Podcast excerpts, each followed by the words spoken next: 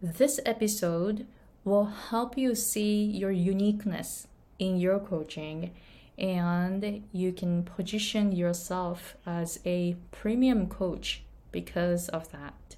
All right, so uh, before I dive into today's episode, I have a PDF guide for you to get some ideas to reach six figures with a small following. I'm micro niche and high ticket offers. So I am I packed so much information in this PDF guide. And did you know that there are um, so many small business owners in the US, but only 13.7% of small business owners in the US in 2021 um, made above six figures. That means most of them didn't get to six figures. So there might be something that the majority of people are not doing, but only the small percentage of people are doing, right? So I packed so much information about um, me as an English pronunciation coach who made multiple six figures in 2021 from a tiny list of just 150 people and I have a very small niche and I have high ticket offers of 10k and up. So I put so much information in here for you to learn how to be on the other side of this six figure mark.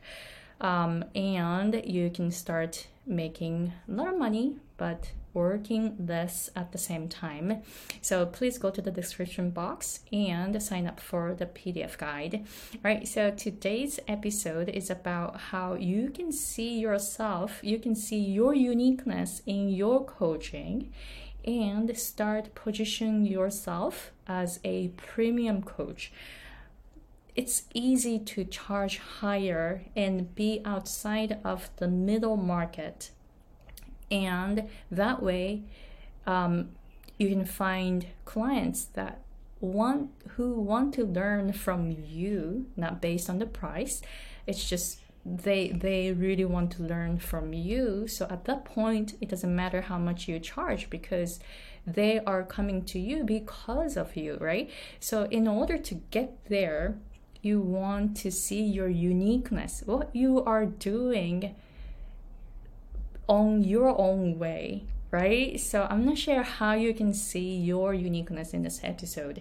So um, for me, I am an I'm, I'm English pronunciation coach, and I'm coaching Japanese clients improve their English pronunciation so that they can perform better in an English environment.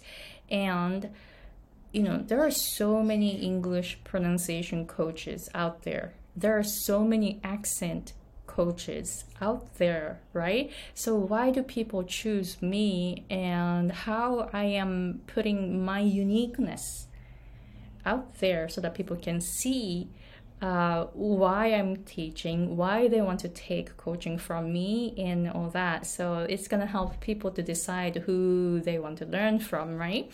So you want to show your uniqueness openly, freely in public so that people can decide if they want to take your coaching or they can you know they want to go to someone someone else.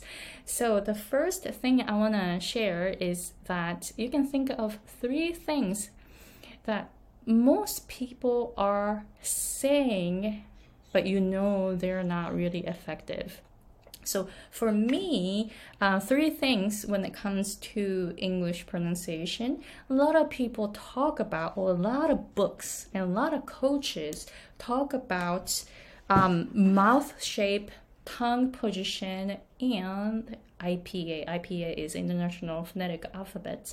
Um, so you can come up with three things that most people or most books or most textbooks or coaches talk about that you think they're not really effective, but it's the, the conventional way of teaching. So for me, so three things are when it comes to English pronunciation mouth shape,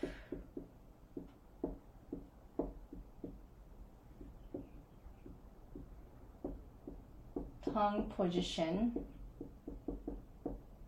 and IPA, the, the phonetic symbols. So you can come up with three things that um, most people teach, and they they are so called conventional.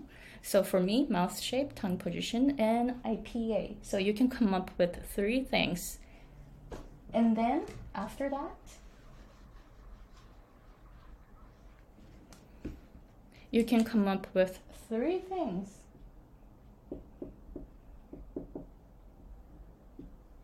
In your way,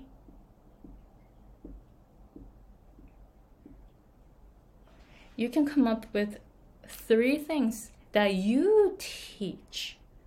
So, those first three things are what most people teach, right? And then you come up with three things that you are teaching. So, for me, um, I teach English pronunciation from um, from the concept of air vibration and energy or momentum. Because sound is something we cannot see but most people teach with three things which are mouth shape tongue position and ipa the phonetic symbols. They are trying to see the sound where sound is something we cannot see right so i focus on three things that we cannot see but something we feel, which are air, vibration, and energy.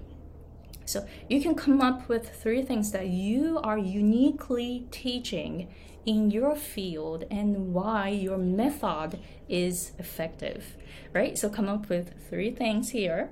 And then when you go to the next section, you might want to come up with three myths so some, you know, a lot of times we are confused with so much information, right? So people believe something in a wrong way. So you tell them, hey, those are not true. Those are not true. Most people say they are true, but they are not true. So, what are those? So, I share three myths with my followers. So, those three for me are intonation. So for uh, Japanese um, people, they believe English intonation goes up and down, up and down so much drastically, up and down, up and down, right? And then that's how I learned too. And then I learned that it's not true. Japanese actually goes up and down more drastically, drastically than English. So I learned that's not true. So that's uh, one, um, one myth that I talk about. And the second myth I talk about is that they do not, um, that English sound is not connected or it's not completely linked or it, it does, you know, the reduction doesn't really happen native English speakers are speaking every single sound. And that's something that I did not get it because when I learned accent reduction in textbooks, or when I learned phonetics at uh, a university that I went to, I learned all the patterns of sound linking and reduction.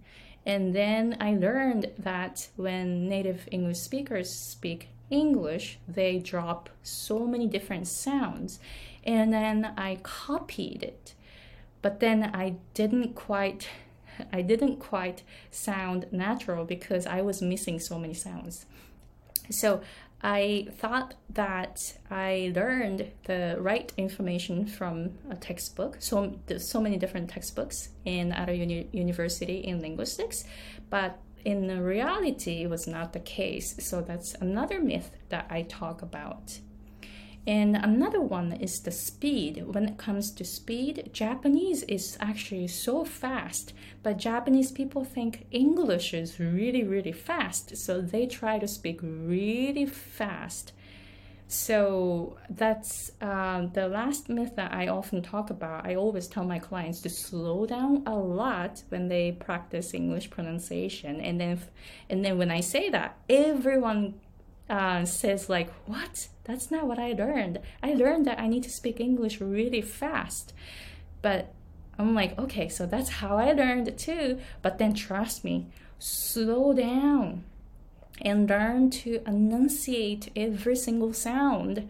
And then when my clients do that, they say, Oh my gosh, I hear more sound, I hear more vibration, I hear more details of sounds. And then they evolve that way. Their, their listening skills get evolve, evolve.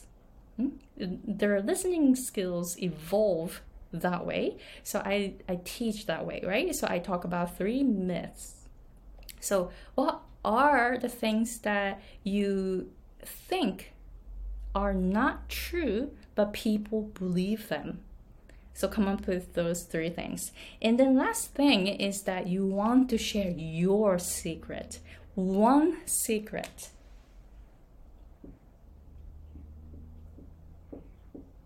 What is what is the one secret that you provide you can provide only you can provide so for me my one secret when it comes to english pronunciation is to feel the sound because sound is something we cannot see right? We can only hear it, but in order to hear it, we need to feel it. Because it's energy, it's air, it's vibration. We can actually feel the sound. It's very interesting, right? But my clients get this concept.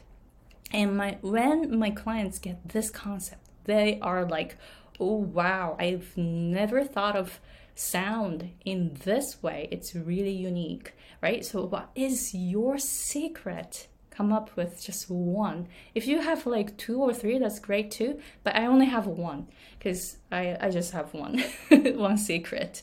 And I put all the information in my email funnel, meaning when people sign up for my free gift, uh, for example, I said, hey, you know, sign up for the P- free PDF guide where I talk about how you can get some ideas to reach six figures with a small following, a micro niche, high ticket offers. So that's something I am providing it for free, right? And then when you get in to the funnel, funnel, I hope you get this concept. When you get into my email list, you're going to start seeing some emails from me and I'll talk about those things. And at the end, so so if you organize those things, those are going to be like a free gift for your prospects the information here is really really valuable because this is your uniqueness your unique method right? And then you're sharing it with your prospects. So you, your prospects can see how you teach how you think and how you've come up with those things right from your experience. So they can actually see more about you know they can actually see more about their transform their transformation. They can actually p- picture how they can transform through your coaching. So you don't have to worry about um, like giving away too much information for free. I highly, I actually highly recommend that you share a lot of your um, teaching, uh, like teaching methods. Actually, I um, I share so much for free on YouTube and on Facebook and on uh, Instagram. But I know that they actually need coaching, they actually need a guide to get to where they want to because um, they actually need someone who gives them feedback. So that's the part that's really really important. Not so many not so many people can improve their skills on their own. They need feedback from someone. So you don't have to worry about uh, if i you know, if I share so much for free online, they're not gonna pay me to take my coaching. No, you don't have to worry about it. They want to pay you because you share so much online for free. They will appreciate you. But in order for them to go to the next level, they will need your coaching, they will need your feedback. So don't be afraid to um, put more information out there for free. And you, when you come up with those things, I shared four steps here, four categories here today. And when you come up with those, feel free to just share that online in public for free so that more people will come to you, more people will find you, and more people will value your work. All right, so please let me know if you have any questions. And then I teach like this, I teach business like this. And of course, there are so many things that I don't know when it, when it comes to business, right? And um, but then I have some experience of building a uh, coaching business uh, and made it a you know six figure right? So if you want to learn business from me using my own um, experience please let me know. I am good at making a very small list but very highly engaging list. And you know i always have um, high conversion rates. And i you know open rate click rate any of the rates are so much higher than the like so-called average rates. So i share how i'm doing it and also i have a very narrow niche. So when it comes to english pronunciation i'm teaching only advanced learners and who are japanese and mostly japanese executives and japanese people who want to get into entertainment industry in the us or people who, I mean, English coaches and English pronunciation coaches who are Japanese and they want to learn more about English pronunciation. So my niche is really, really small. So I will help you narrow down your niche. And the last thing I'm good at is to create high ticket offers. So I started with $40 an hour in 2017 and now I charge $1,000 an hour. So I went from $40 to $1,000. So this is something I've experienced. And then I saw um, um, very interesting thing as I was raising my fees. So I can share how you can raise your fees. Sometimes I push you to do some uncomfortable things like raising your fees or uh, create a bigger course or narrow down your niche. This is like actually uh, difficult things to do for a lot of people. So I will push you to do new things, and sometimes I will ask you to challenge yourself to go higher. So I will help you come out of your comfort zone and try new things in your way and i will support you to do that so that your business will grow and reach six figures while you're working less. All right so please let me know if you have any questions. And again i have a pdf guide for you to check out the information that i talked about how you can get six figures with a small following a micro niche and high ticket offers. So please go to the description box and sign up for it. And if you're interested in my business coaching on 101 uh, for 12 months, please wait for the emails that come after the uh, email with the PDF guide. All right, so thank you very much for watching and talk to you later. Bye.